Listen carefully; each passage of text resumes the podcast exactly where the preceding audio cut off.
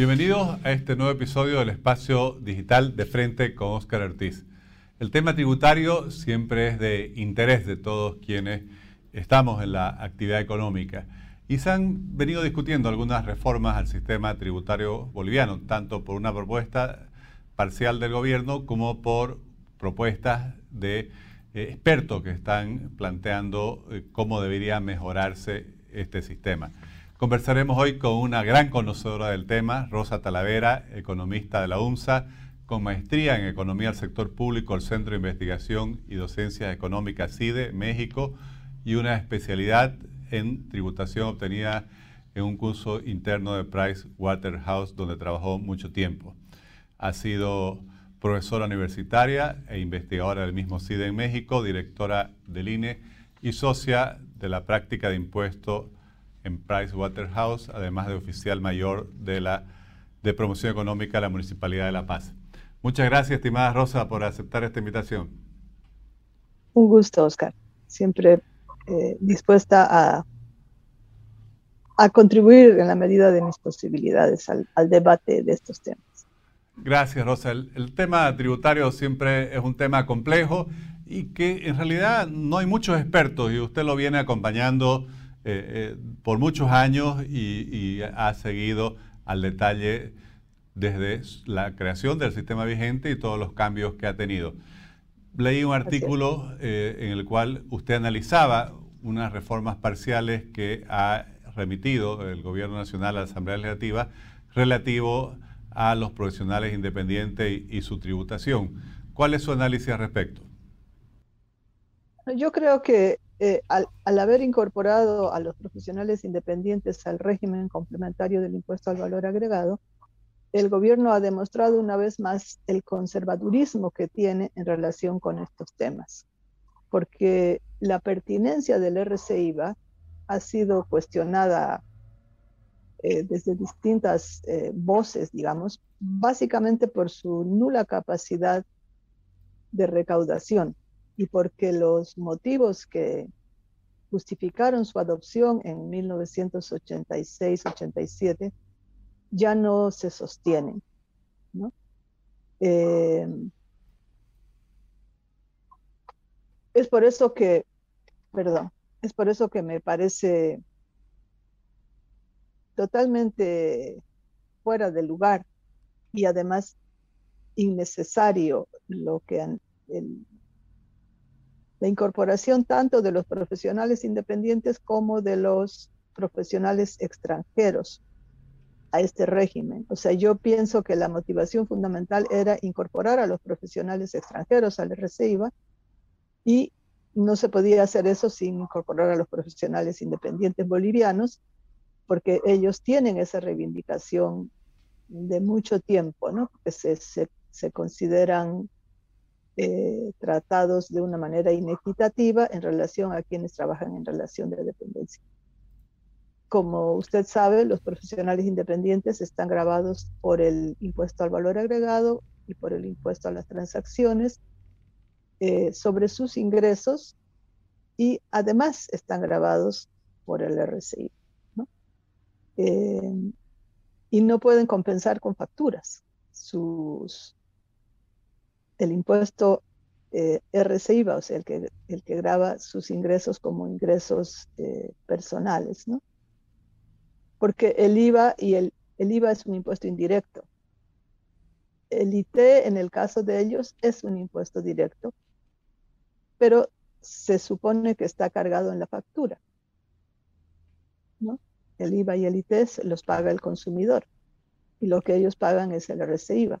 El problema que tienen los profesionales independientes es que no tienen cómo compensar sus débitos fiscales IVA con créditos, porque sus compras vinculadas a la actividad grabada son muy pequeñas, o sea, no pueden compensar como ocurre en la industria, por ejemplo, que todos los insumos que se adquieren son eh, respaldados por facturas y reducen el IVA a pagar.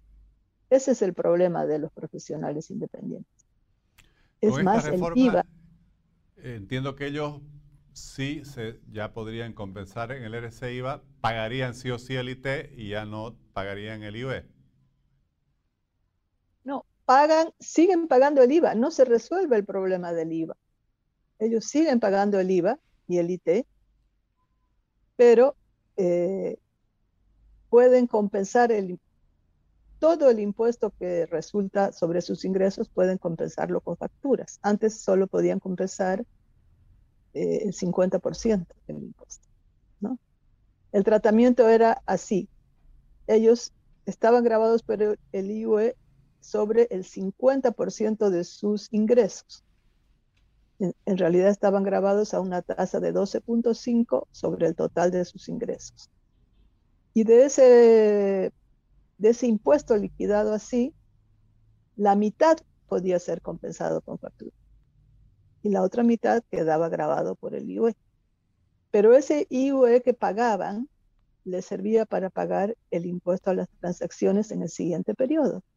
Al estar incorporados al RCIVA, pierden esa posibilidad, ¿no? Ya no hay ese mecanismo de compensación.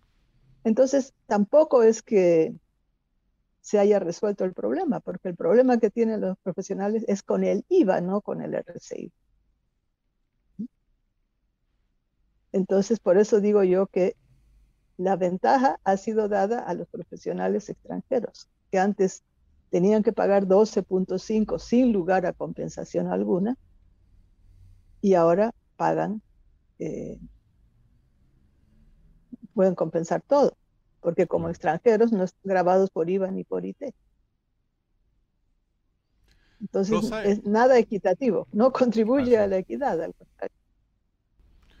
Y hablando de, problemas, eh, también usted en, su más reciente artículo eh, trabaja algunas ideas de cómo se debiera reformar el sistema tributario boliviano para mejorarlo. ¿Cuáles son los principales problemas que usted ha identificado y las propuestas que plantearía para mejorarlo?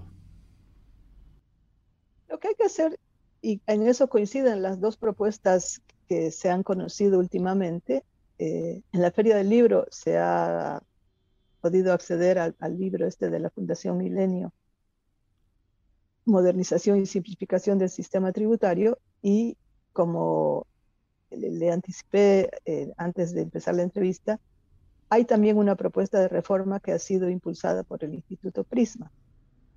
Eh, hay coincidencia en ambas propuestas sobre que hay que eliminar el RCIVA e imponer un sistema general de impuesto a las ganancias, que grave las ganancias del trabajo, las ganancias del capital, o sea, de la industria, las ganancias de la propiedad, o sea, que grave todos los ingresos, eh, y que sea general.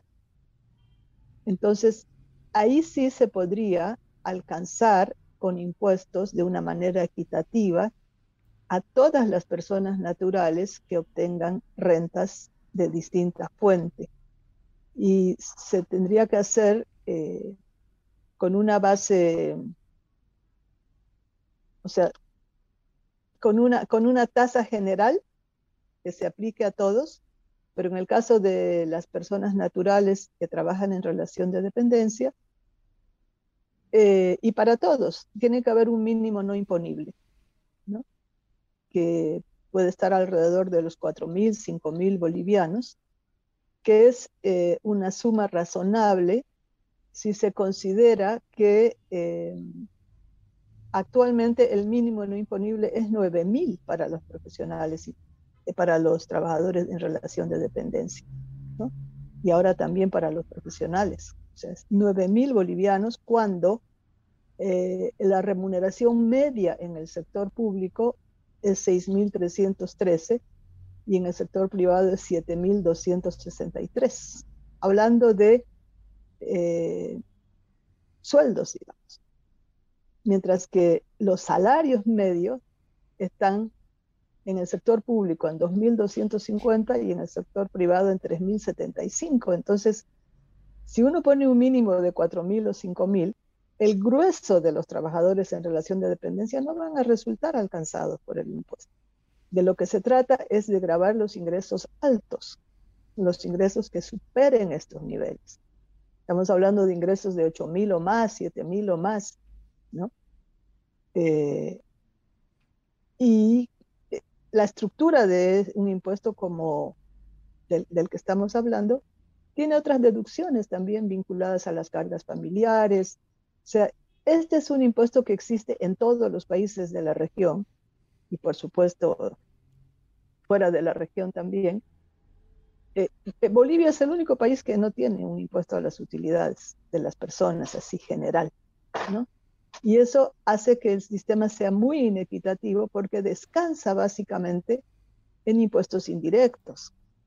El IVA, el IT, el ICE recaudan el 70% del total, mientras que los impuestos, el impuesto a las utilidades y otros impuestos menores recaudan el resto. Entonces, un sistema que esté basado en impuestos indirectos de una manera tan eh, marcada es definitivamente un sistema inequitativo. Para lograr equidad hay que introducir un impuesto general a las ganancias. Y eso es algo a lo que no se atreve el gobierno, los gobiernos, y bueno, un gobierno como este que tenía tanta base de apoyo podría haberlo hecho, ¿no? Pero no lo hacen eh, por las connotaciones políticas que tienen, Y porque han tenido una holgura fiscal que les ha permitido evitar hacer esto. Rosa, obviamente su, análisis responde a, un, punto de vista seguramente especializado y técnico desde el punto de vista de la eficiencia de la recaudación tributaria. Hasta ahora los gobiernos han confrontado un gravísimo problema de inviabilidad política para imponer ese tipo de impuestos, pero al mismo tiempo eh, hay un problema con un 80% de la población viviendo o trabajando en la informalidad eh, ¿usted no cree que si se estableciera ese tipo de impuestos sería recargar más aún la carga tributaria sobre el 20% que está en la formalidad? Lo que pasa es que unido a esto hay que establecer un impuesto que alcance a, a las actividades informales. Estamos hablando de pequeñas empresas, por ejemplo, emprendimientos unipersonales o, muy pequeños, ¿no? sociedades muy, muy limitadas, digamos, en cuanto a su tamaño. A esas empresas, a esos emprendimientos, para ellos hay que establecer un impuesto especial en relación con el IVA. Antes de, nada, quiero decir que ambas propuestas eh, plantean la eliminación del impuesto a las transacciones. Entonces quedaría solamente el IVA para grabar las ventas. Y el problema con, con las MIPIMES es que no tienen crédito fiscal. Están en la misma posición que los profesionales independientes por otras razones, porque estas empresas adquieren sus insumos en el sector informal, entonces no tienen facturas para descargar el IVA de sus ventas. Entonces la idea es que tengan un impuesto a una tasa de 3%, un IVA de 3%, sin derecho a computar crédito fiscal. Y eso ya eh, sería mucho más factible para ellos de incorporarse a la formalidad y pagar el impuesto sobre sus ganancias. ¿no? O sea, el impuesto a las ganancias se paga si uno tiene ganancias, si no tiene ganancias no se paga. Entonces, eh, estarían en el régimen general solamente que con una tasa de IVA especial que haga viable su gradual formalización. ¿no? Eh, esta obviamente es una propuesta eh, central del análisis del estudio que han realizado ustedes. ¿Qué, otras propuestas sí usted podría destacar dentro de lo que eh, proponen cambiar en el sistema tributario boliviano? Esta iniciativa especial para las MIPES está en la propuesta del Instituto Prisma, no lo está en el otro, en la otra propuesta. Eh, la otra cuestión tiene que ver con el impuesto a los consumos específicos y con el impuesto eh, IEH, el impuesto especial a los derivados de hidrocarburos. ¿no? Que en el ICE el problema es que se ha encontrado una fuente de fácil recaudación ahí, ¿no? porque graban la cerveza eh, a la salida de la fábrica y entonces ahí no hay forma de escapar al impuesto. y también las bebidas, las bebidas refrescantes, qué sé yo, ¿no? Y han ido subiendo la tasa del ICE eh, de una manera indiscriminada eh, y por, con fines de recaudación, ¿no? Y eh, actualmente la industria está sobrecargada, esta industria de bebidas y de bebidas refrescantes y alcohólicas, está muy golpeada por este impuesto y también por el contrabando.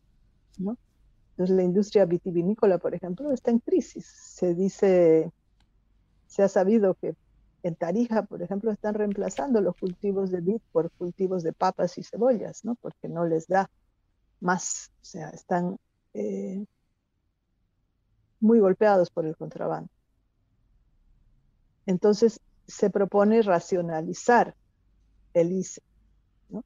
porque este ICE, estos impuestos a los consumos específicos están orientados a, eh, tienen como objetivo desincentivar consumos que son malos para la salud o malos para el medio ambiente. Entonces, eh, no, no, no se ha tomado en cuenta este objetivo de este impuesto, ¿no? O está solamente para recaudar. Y en el caso del impuesto especial a los hidrocarburos y sus derivados, no tiene sentido ese impuesto porque los hidrocarburos están subvencionados, altamente subvencionados. Entonces la subvención es mayor que el impuesto que se recauda. Y, ese impuesto lo tiene que pagar yacimientos y, por la subvención a yacimientos le pagan con notas de crédito. Entonces le genera un problema grave financiero a yacimientos la existencia de este impuesto, ¿no? Y, no, y no desincentiva para nada el uso del transporte privado, ¿no? que esa es la idea de un impuesto a los hidrocarburos. No tiene sentido la subvención. O sea, no tiene sentido este impuesto en el marco de una política de subvención tan alta al consumo de hidrocarburos.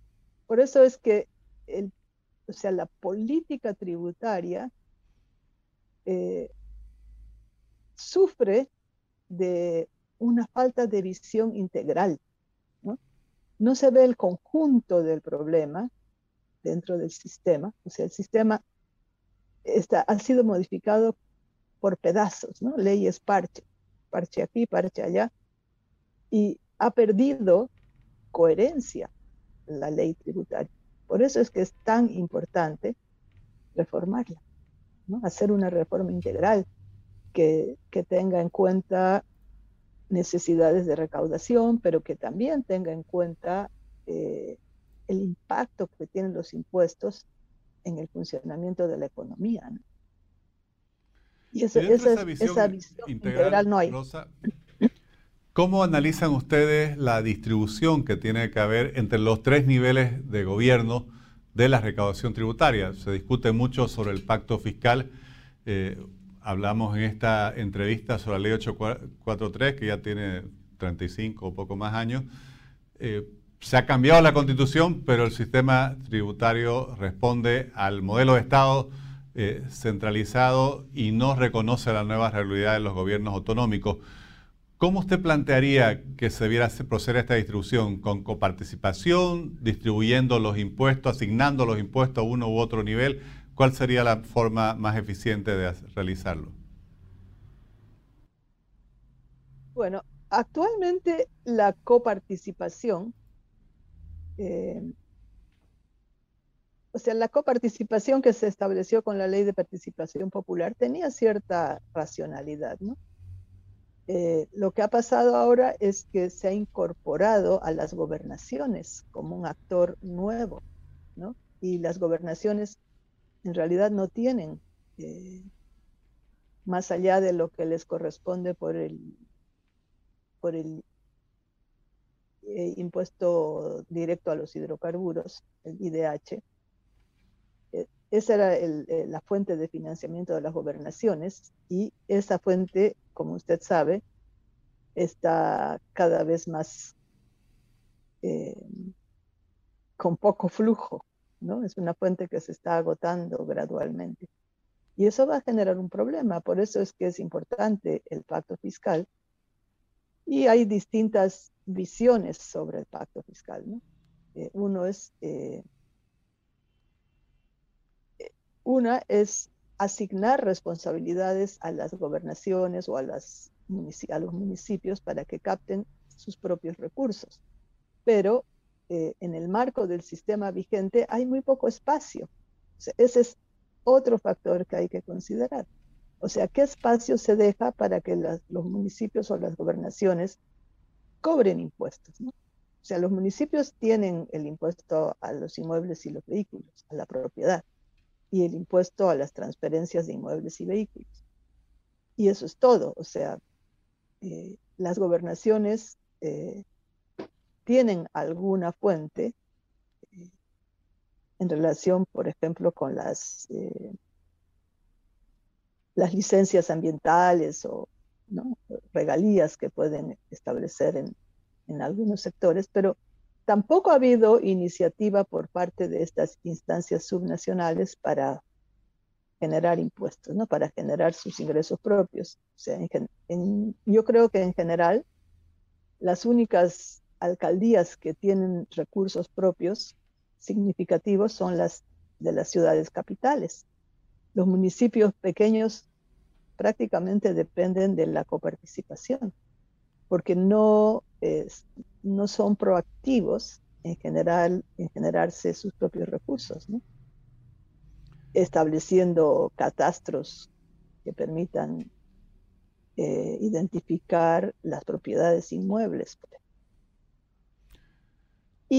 y en, una reforma integral también se podría eh, eh, integrar una distribución del impuesto al ingreso de las personas, ¿no?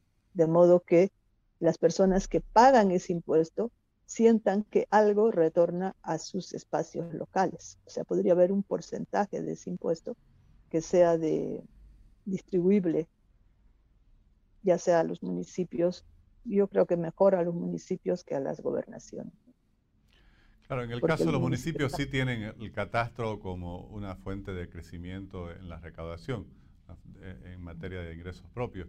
Sin embargo, las gobernaciones con la ley de clasificación de impuestos solo le asignaron el impuesto a las sucesiones hereditarias, que recauda poco, y un impuesto a los buques, aeronaves, que obviamente en la realidad de nuestro país parece más bien una burla, y un impuesto al medio ambiente, excluyendo hidrocarburos y minería, que son las dos principales actividades que podrían pagarlo. Entonces, en realidad, en el caso de los gobiernos departamentales, no tienen espacio. Claro, solo tienen el IDH. Eh, y que ahora, se, por eso en una, reforma integral hay que considerar eso, ¿no? O sea, ¿qué impuestos van a ir a las gobernaciones? Porque si no tienes recursos, no tiene sentido ser, tener una gobernación, ¿no? Es, es un tema que las propias gobernaciones no han discutido tampoco. Y hay, hay poca eh, capacidad de propuesta, me parece, en las gobernaciones y eso era aceptable en las condiciones de auge que hemos tenido hasta hace pocos años, ¿no? Ahora van a tener que afinar las gobernaciones sus, sus estudios propuestas.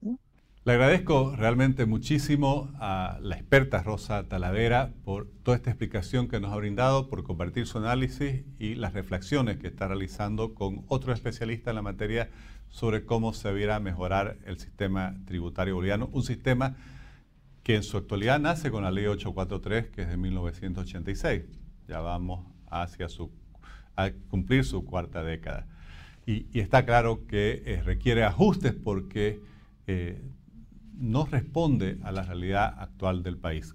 como decía la experta, está pendiente el tema del pacto fiscal. Hay una nueva constitución que eh, establece, reconoce gobiernos autonómicos, pero no le da los recursos, especialmente en el nivel departamental.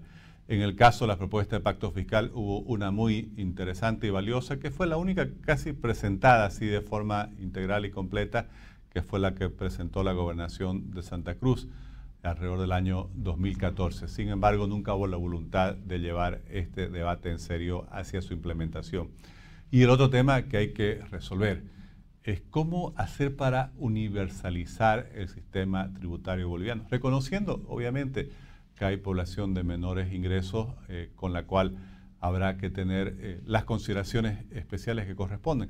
Pero el gran problema que, hoy hay es que es un sistema que recae solo sobre el 20% de la población, para la cual significa obviamente una carga compleja. Y no solo ello, sino que además hay un desbalance en la relación entre el fisco y el contribuyente que no tiene realmente eh, instancias eh, ante las cuales pueda presentar reclamos cuando considera que ha recibido sensaciones injustas o desproporcionadas. Les agradezco por habernos acompañado en este nuevo episodio del Espacio Digital de Frente con Oscar Ortiz.